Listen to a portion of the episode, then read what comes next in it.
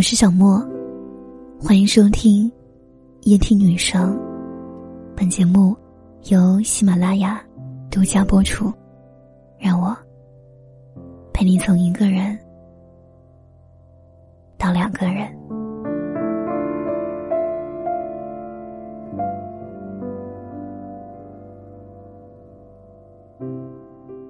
名为薄荷的那个女孩，她喜欢华丽的外表。爱了个风流的浪子，晨晨是薄荷的男朋友，他是个不可追的浪子。他骑着摩托车带薄荷在护城河边上飞驰，深夜十二点听烤串来跟薄荷说晚安。薄荷喜欢他，可晨晨的女朋友不止他一个，他的后座上会出现别的女孩。他会站在别人家楼下提着烤串，因此，薄荷常常为他掉眼泪。等晨晨再带着小笼包上门道歉时，他的眼泪止住。薄荷以为自己爱得多深沉，毕竟有眼泪，眼泪总让我们以为感情深刻。汤白这个时候会教育薄荷，作为多年邻居的好友。汤白就像个大哥一样，因为他恨铁不成钢，他骂薄荷，可是薄荷心里却想，能为之掉泪的感情，才是真正意义上的感情。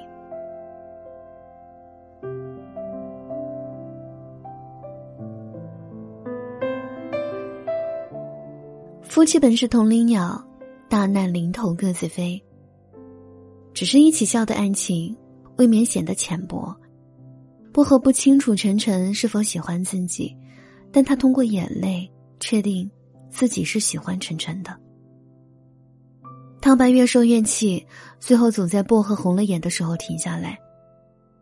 但薄荷红眼并不是因为他，他红眼是因为，即使知道是自己爱晨晨的，也仍然消除不了自己心里的委屈。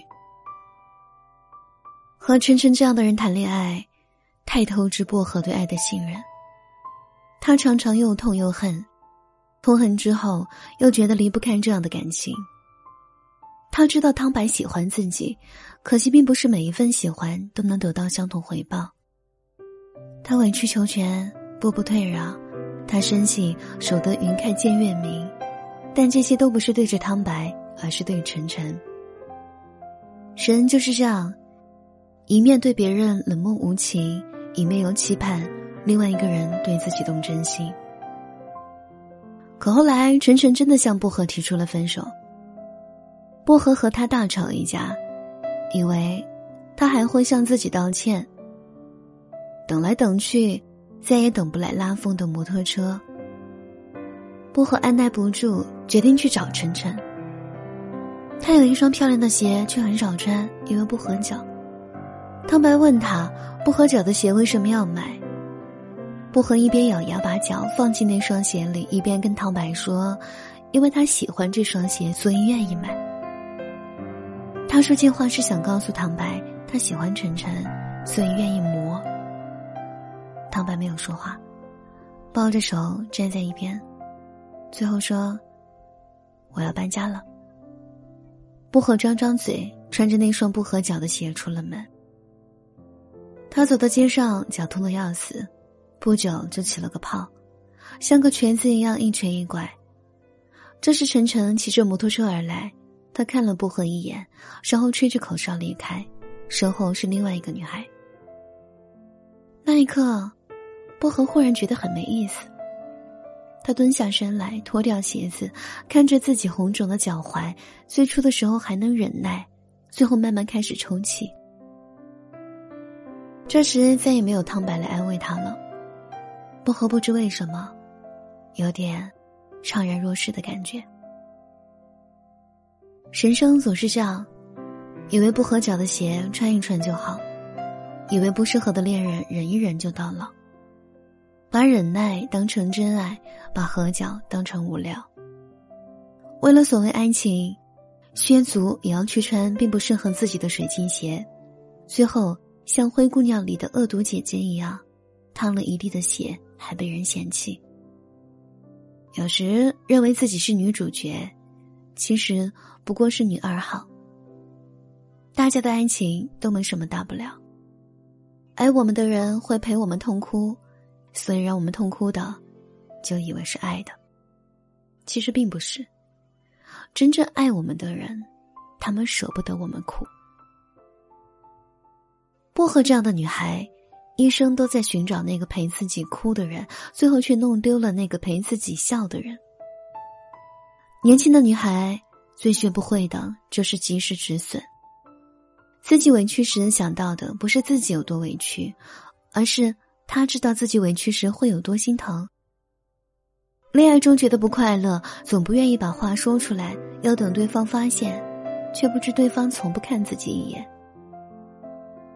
很多问题就像一开始就穿错左右脚的鞋，磨合是永远没有用的。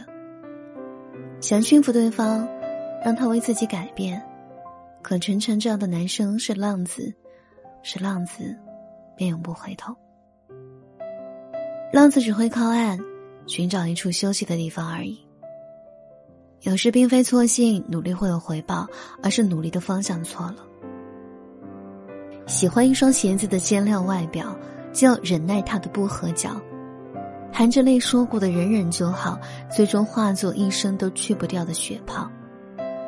倒不如承认自己肤浅，爱的只是皮毛。承认肤浅，最终知道爱肤浅的人应该爱几分才好。这世上的男朋友和合脚的鞋子一样，并不难找，难找的是合适的又具备大家喜欢的皮毛。可最终我们还是会归于生活，所以外表甚至物质不见得有多好，重要的是，那颗心是不是能陪伴到老，那个人能不能捧着花。对你笑。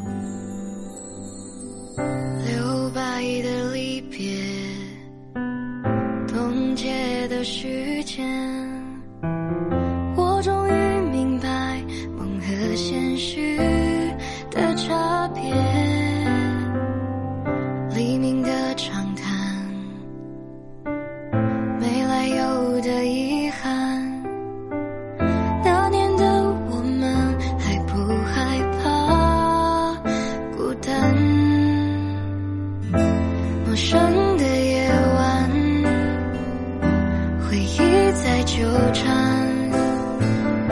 是最后一次对你说晚安，就这样像一个旧朋友，别回头，错过下个路口，从此以后再没有拥抱的理由。也许失去才懂拥有，就这样我们都别停留，就放手，放手还你自由就足够拥抱过就已经足够足够我熬过黑夜。